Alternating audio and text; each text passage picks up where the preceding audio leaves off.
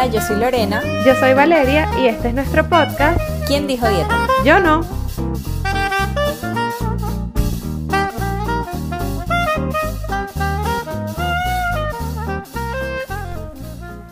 Hola Lolo. Hola Val. ¿Cómo estás?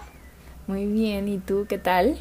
Chévere, chévere. Bueno, espero que las personas que nos estén escuchando también estén súper bien. Bienvenidos a nuestro segundo episodio de nuestro podcast ¿Quién dijo dieta? Hoy vamos a estar hablando de un tema que estamos seguras que a todos ustedes les ha pasado porque a nosotras también. Y les cuento, por ejemplo, en mi caso. Hay veces que, bueno, me excedo un poquito, salgo, como algo de más y llego y me peso de una vez, así como un poco masoquista para ver cuánto subió el peso y digo, ¡ah! Engordé dos kilos y sí, yo como nutricionista lo pienso, pero eso no es real. Entonces, bueno, de eso es lo que vamos a estar hablando el día de hoy, del peso, de qué factores influyen en el peso, para que ustedes se queden tranquilos y no estén pesándose cada vez que salgan, se coman algo rico y vayan directo a la pesa. Estoy de acuerdo contigo, Val. Eso es masoquismo. ¿A quién se le ocurre salir a comer rico y llegar a pesarse? Si alguien que nos escucha se le ocurre, por favor, no hagan eso porque no tiene sentido. Y obviamente lo vamos a ir hablando eh, pues en el capítulo, pero de una vez les vamos aclarando que no es que lo que te comiste de una vez lo subiste de peso, eso no es así de sencillo. Así como no es sencillo perderlo, ¿no? La típica frase, por una pizza no engordas, por una ensalada no adelgazas, aplica muchísimo. Entonces, obviamente no nos vamos a, pesar después de comer, este, pero bueno, por ahí va el capítulo, como, como dice Val, vamos a hablarles de todo lo que influye en el peso, cómo varía, por qué varía, eh, cómo lo podemos eh, pues determinar, peso adecuado o no adecuado, los mitos que hay con respecto a esto. Así que creo que hoy el capítulo va a estar muy cool. Sí, así es. Y bueno, poniendo el ejemplo de que nos pesamos cuando llegamos de comer, hay algo que influye muchísimo en nuestro peso y es que cuando o sea, comemos carbohidrato de más, para, o sea, nuestro cuerpo necesita por cada gramo de carbohidrato que comemos 3 gramos de agua para el procesamiento de los carbohidratos para la digestión, etcétera. Entonces, obviamente, si yo hago una comida que me excedo en carbohidratos, eh, ya sea en azúcar, en harinas, etcétera, y me peso, evidentemente yo voy a tener una retención de líquido porque hay un exceso de carbohidrato, por lo tanto, hay un exceso de agua para procesar como todo esto que me comí. Entonces, este peso que se está mostrando en balanza no es que yo subí dos kilos de grasa, lo más seguro es que yo tenga una fuerte retención de líquido y esto también ocurre, por ejemplo, cuando comemos alto en sal, si nosotros, no sé, nos comemos unas cotufas o alguna comida súper salada, unas papitas, un snack de este estilo, es obvio que vamos a retener líquido porque, o sea, son alimentos que tienen demasiada sal y claro, si nosotros consumimos demasiada sal, es evidente que vamos a retener líquido. Entonces ya sabemos que estamos hinchados, quizás pesamos más, pero no es tanto porque me subí un kilo de grasa en el fin de semana o en la comida que hice. Eso, como, como dice Lolo, no es tan sencillo. Totalmente, y creo que vas hablando de algo clave, ¿no? Que es agua. Y el agua es como que muy, muy sensible em, para alterar el peso. O sea, varía mucho y obviamente eso se ve reflejado en el peso. Entonces, como tú dijiste, si comemos mucho carbohidrato, haciendo paréntesis de campaña, los carbohidratos no son malos, ojo aquí, em, si comemos en exceso de sal, si aparte combinamos estos dos, te imaginarás, la misma deshidratación, no es que estoy deshidratado y entonces tengo menos agua, es que nuestro cuerpo por mecanismo de defensa entonces de alguna manera retiene líquido justamente para no deshidratarse. Entonces, todo va relacionado con el agua y el agua varía obviamente desde que nos levantamos hasta que nos acostamos, según lo que comemos, según cómo nos hidratamos, según el ejercicio, si vamos o no al baño o cuántas veces vamos al baño. Tomar alcohol hace que a veces también, bueno, casi siempre retengamos líquido. entonces, creo que aquí el factor principal, el culpable, es el agua que varía muy muy fácil, obviamente, y entonces eso se ve reflejado en el peso. Sí, tal cual. Y por ejemplo, si eh, o sea, sufrimos de estreñimiento o tenemos días sin ir al baño, es evidente que también en el peso se va a ver afectado. O sea, si yo no he ido al baño, evidentemente, o sea, tengo eso allí en mis intestinos y eso me va a sumar. Entonces también pensemos un momento, si yo me pesé ayer, o que ojo, también en campaña, no debemos pesarnos todos los días, o sea, no hacemos nada haciendo, o sea, haciendo esto, pero bueno, si yo me pesé ayer y pesé X cantidad y me peso hoy y peso un kilo de más, un kilo y medio, y no he ido al baño, probablemente ese peso sea de heces. No he ido al baño, las tengo allí, entonces claro, todo eso influye. También, eh, no sé si a, ustedes que nos escuchan les ha pasado, pero por ejemplo yo cuando tengo la menstruación, cuando estoy en mis días, me inflamo horrible, o sea, horrores. Y yo he hecho la prueba, de verdad, y cuando tengo la menstruación puedo pesar hasta 3 kilos de más. Entonces, o sea, sabemos que también cuando estamos en nuestros días no es el mejor momento para pesarnos porque se va a ver reflejado. Incluso también en la ropa. Yo cuando estoy en mis días me pongo a veces algún pantalón que me queda súper apretado y digo, ¡Ah! ay Dios mío, engordé. Pero luego, o sea, se va la menstruación, vuelvo otra vez a estar como deshinchada, entonces todo normal. Entonces ya saben, la menstruación de verdad bueno, por ejemplo, en mi caso, no sé a ti, Lolo, pero a mí me inflama full, me hace sentir muy mal y obviamente, o sea, esto se ve reflejado en el peso. Sí, y no solamente eh, durante, también sé casos que antes y después unos días, o sea, por varios días, puede ser una semana en el que tu peso está, entre comillas, alterado justamente por esta retención. Entonces, ¿qué te deja esto? Bueno, no, no seamos por decirlo de alguna manera, esclavos de pesarnos de la balanza, porque es muy fácil variarlo. Lógicamente, si tú estás buscando controlar tu peso porque tienes exceso de peso o porque necesitas ganar peso, sí, de alguna manera hay que estar pendiente de él, pero siempre hay una estrategia. Por ejemplo, y siempre decimos, ¿cuándo es bueno pesarse? Como para saber un peso más o menos real.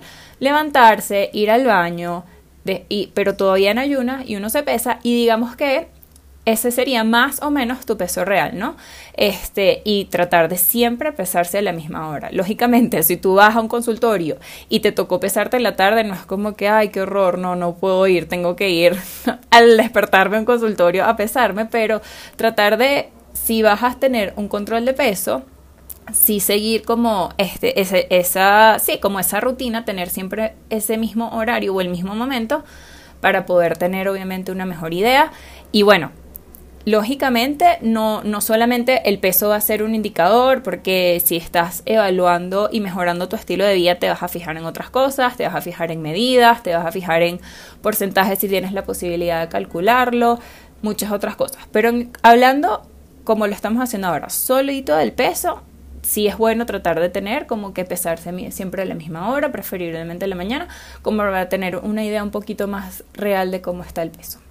Sí, y saber que también hay un margen de error, o sea, si por ejemplo una persona se pesó en una consulta en la mañana y no sé, para el control o para su próximo o sea, para su próximo control de peso lo hizo en la tarde, saber que siempre va a haber como ese margen porque es evidente que durante el día comemos, quizás no hemos ido al baño, tenemos ropa o lo que sea, entonces claro, va a haber como ese margen, entonces ya saben que el peso como, como único indicador no, o sea, no nos dice si estamos bien o no, hay que tomar en cuenta como otros factores, como decía Lolo, y, o sea, aprovechando como que caímos en esto, yo no sé si ustedes han escuchado de algo que se llama el índice de masa corporal. Este es un parámetro que se utilizó durante mucho tiempo y relaciona el peso y la estatura. Entonces, esto da un numerito que te va a clasificar según este número como una persona con un peso adecuado, eh, si estás en sobrepeso o si estás en obesidad.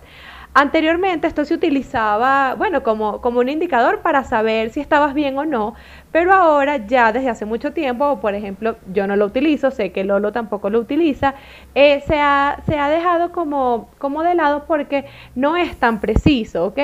Porque ¿qué pasa? Eh, no distingue, o sea, primero no distingue si eres hombre o mujer y tampoco distingue la composición corporal. Entonces yo puedo tener a dos personas que pesen lo mismo. Vamos a hacer este ejemplo. Tengo a dos hombres que pesan 90 kilos y miden, no sé, me invento, 1,75. ¿ok? Si yo calculo el índice de masa corporal de estas personas, vamos a, poner que nos da en obesidad. Esto recuerden que es un ejemplo.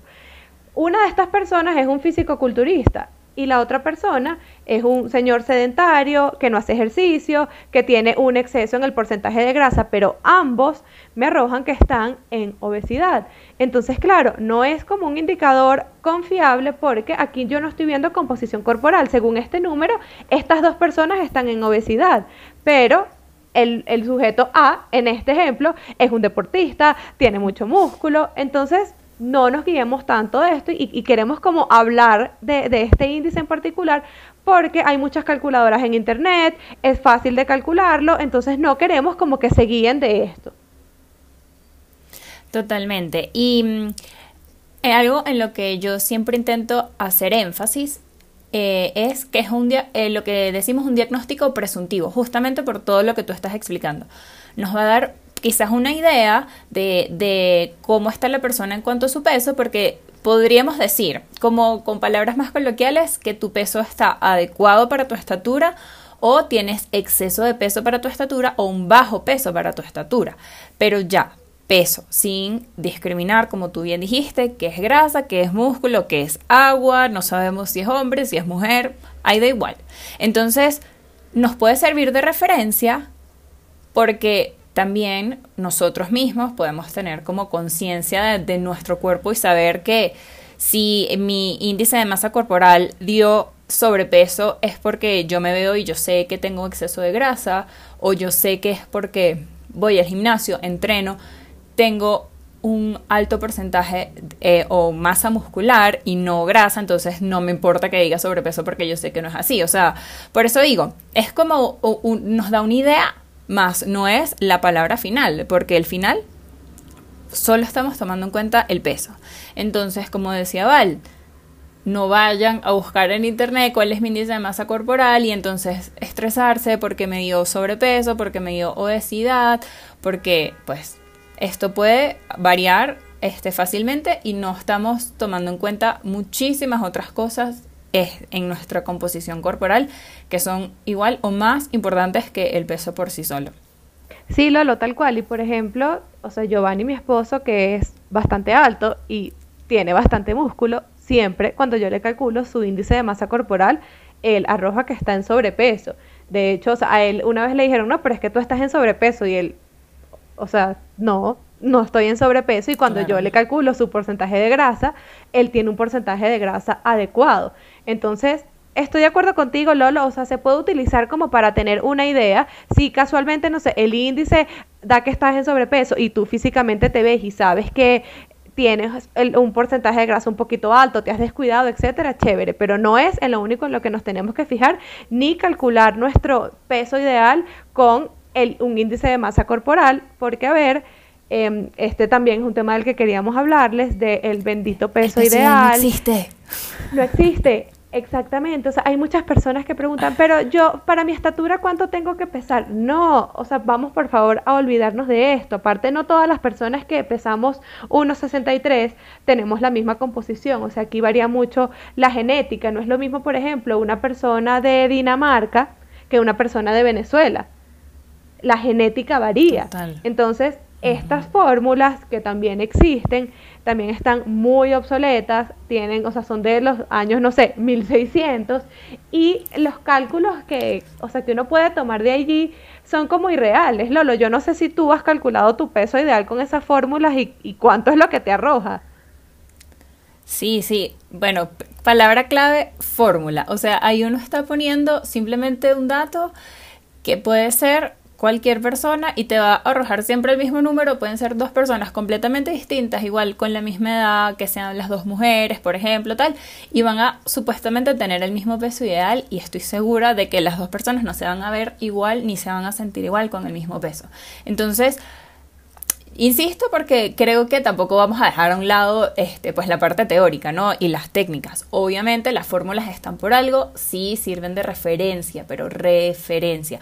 No es la última palabra, ni vamos a decirle a nadie, mira, esto es lo que tú tienes que pesar porque esto es lo que dio la fórmula. Nos podemos guiar quizás por ahí, pero siempre me parece importante cómo se siente cada persona con su peso. Para responder tu pregunta, Eh, la verdad es que no, yo nunca estoy pendiente de mi peso, pero, pero sí, o sea, pues obviamente tengo las fórmulas, por curiosidad a veces lo he hecho, y empezando porque de las dos fórmulas que yo a veces uso, hay 6 kilos de diferencia entre una y otra. Entonces, imagínate. Entonces, 6 kilos es bastante, como para yo decir, bueno, ¿a cuál? ¿Sabes? Entonces, a lo mejor con uno me siento bien y con los otros 6 kilos pueden que sean mucho más para mí o mucho menos para mí. Entonces, ni siquiera le hago caso porque, pues, no, ¿sabes? No, no me parece que sea como lo, algo definitivo. Sí, sí, estoy de acuerdo. Por ejemplo, a mí una de esas fórmulas me arroja que yo tengo que pesar 48 kilos y yo en mi vida he pesado 48 kilos. Ahorita con el peso que tengo y la composición que tengo me siento bien, así que, o sea, yo el peso lo dejo de lado. A ver, yo tampoco quiero decir mentira y hacerme ver como que no, Valeria la nutricionista que no se pesa. Sí, tengo una pesa en mi casa, me peso de vez en cuando. Yo estaba como en 62 kilos y cuando vi que llegó a 59 me emocioné porque fue como, ¡Ah! sí, lo logré, pero ya va, o sea, solo hasta ahí porque también estaba haciendo ejercicio, quería como disminuir mi porcentaje de grasa e iba como que con mi objetivo. Quería disminuir el porcentaje de grasa y se vio reflejado en el peso. Pero como que con esta reflexión lo que le queremos decir es, el peso es simplemente un número, ¿ok? Quiero que o queremos que se olviden de ese peso que alguien una vez, una vez les dijo que no, tú tienes que pesar tanto. O sea, recuerden esto, el peso es solo un número, el peso es solo un número.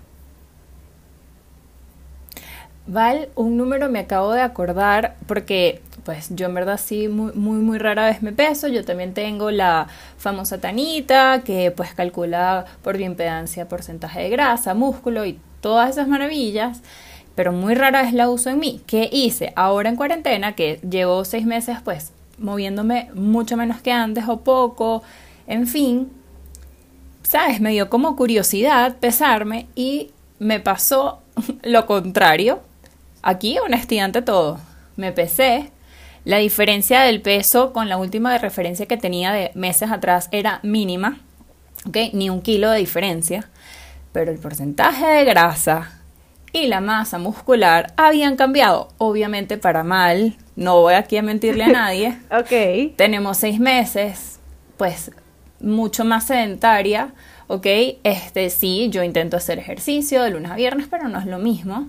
Y mi porcentaje de grasa aumentó y mi masa muscular también se vio afectada y disminuyó. ¿Por qué? Bueno, porque estaba haciendo menos ejercicio, porque obviamente en un principio no le paré mucho a mi alimentación, en fin. Y el peso, si yo me quedaba sola en el peso, yo me iba a quedar muy tranquila. Claro, pero porque, que, me porque el peso no varió. Lo, o sea, lo que varió fue tu composición corporal, pero el peso se mantuvo exactamente igual. Y no solo el peso, o sea, y no solo me lo dijo la máquina. Yo lo veo en mi ropa, yo lo veo en mí, ¿sabes? Que obviamente yo no estoy pesando lo mismo, no me siento igual, ¿ok? Hace unos meses. Entonces hay muchísimos factores y por eso pues quisimos elegir este tema como para arrancar ya la parte más técnica de lo que queremos transmitirles en este podcast, del famoso peso, eh, que como Val lo dijo ahorita mil veces y lo vamos a seguir diciendo, al final es solo un número, hay muchísimos factores a tomar en cuenta y hay factores, por supuesto, visibles y también están este, los los propios, pues, digamos más subjetivos de cada quien, cómo tú te sientes con tu peso. Eso también es importante. Sí, si un especialista te hace una recomendación, pues uno tiene como cierta noción y sabe decir, sí, mira, de verdad yo tengo un exceso de peso, o sí, mira, en verdad eh, debo mejorar mi composición, mi composición corporal de alguna manera, pero tu bienestar es importante también. Como tú te sientas con tu cuerpo es fundamental, porque si no, ¿sabes? No vas a hacer nada. O sea, si tú te sientes mal con eso, vas a actuar. Si no, te vas a quedar muy tranquilo. Entonces, eso también hay que tomarlo en cuenta. Sí, eh, o sea, estoy totalmente de acuerdo contigo, Lolo, y, o sea, y también con esto nosotros, nosotros no buscamos decirles, bueno, no, quédense en el peso en el que están con su composición corporal, no, evidentemente es válido mejorar, es válido si alguno de ustedes se siente que tiene unos kilitos de más, que durante la cuarentena se alimentó mal y eso se ve reflejado, o sea, nosotras como nutricionistas estamos para ayudarlos a ustedes a lograr como esa meta, lo que no queremos es como que se enfoquen en un número, porque, a ver, y, o sea, vamos a usar este ejemplo. Si eh, yo le digo a Lolo, Lolo, tú tienes que pesar 54 kilos y Lolo entonces se mata de hambre, eh, no come nada, eh, no sé, se la pasa tomando todo el día un té de frutos rojos porque no tiene calorías y llega a los 54 kilos. O sea, ¿ustedes creen que eso es sano? ¿Cómo estaba Lolo más sana? ¿Con los 60 kilos pero alimentándose de una forma correcta? ¿O con los 54 kilos pero que llegó a eso dejando de comer y etcétera? No, o sea, nosotros lo que queremos es, vamos a ayudarlos pero no, no teniendo como, como ese número en la mente de que tengo que llegar a los 54 Vamos a olvidarnos del peso, vamos a mejorar nuestros hábitos, vamos a mejorar nuestra composición corporal, vamos a disminuir la grasita que tenemos de más, vamos a generar más musculitos. exactamente, pero olvidando, o sea, vamos a olvidarnos de ese peso que diga la balanza. 100%. Así que bueno, moraleja, el peso es un número, vamos a enfocarnos en nuestro bienestar y vamos a disfrutar de nuestra alimentación y enfocarnos en mejorar nuestro hábito y nuestro estilo de vida, que sí es una frase que se repite muchísimo, pero que tiene mucho sentido y es de gran importancia. Así que bueno, hasta aquí dejamos este primer super tema que elegimos para ustedes. Esperamos que lo hayan disfrutado, que hayan aprendido para la próxima, porque aquí valió unas teorías muy buenas, lápiz y papel para los podcasts. no, mentira, pero vamos a, a, esto, a combinarlo entre una buena teoría, pero también ejemplos de la vida real para que lo puedan aplicar ustedes. Así es, bueno, gracias por escucharnos y nos vemos en el próximo episodio.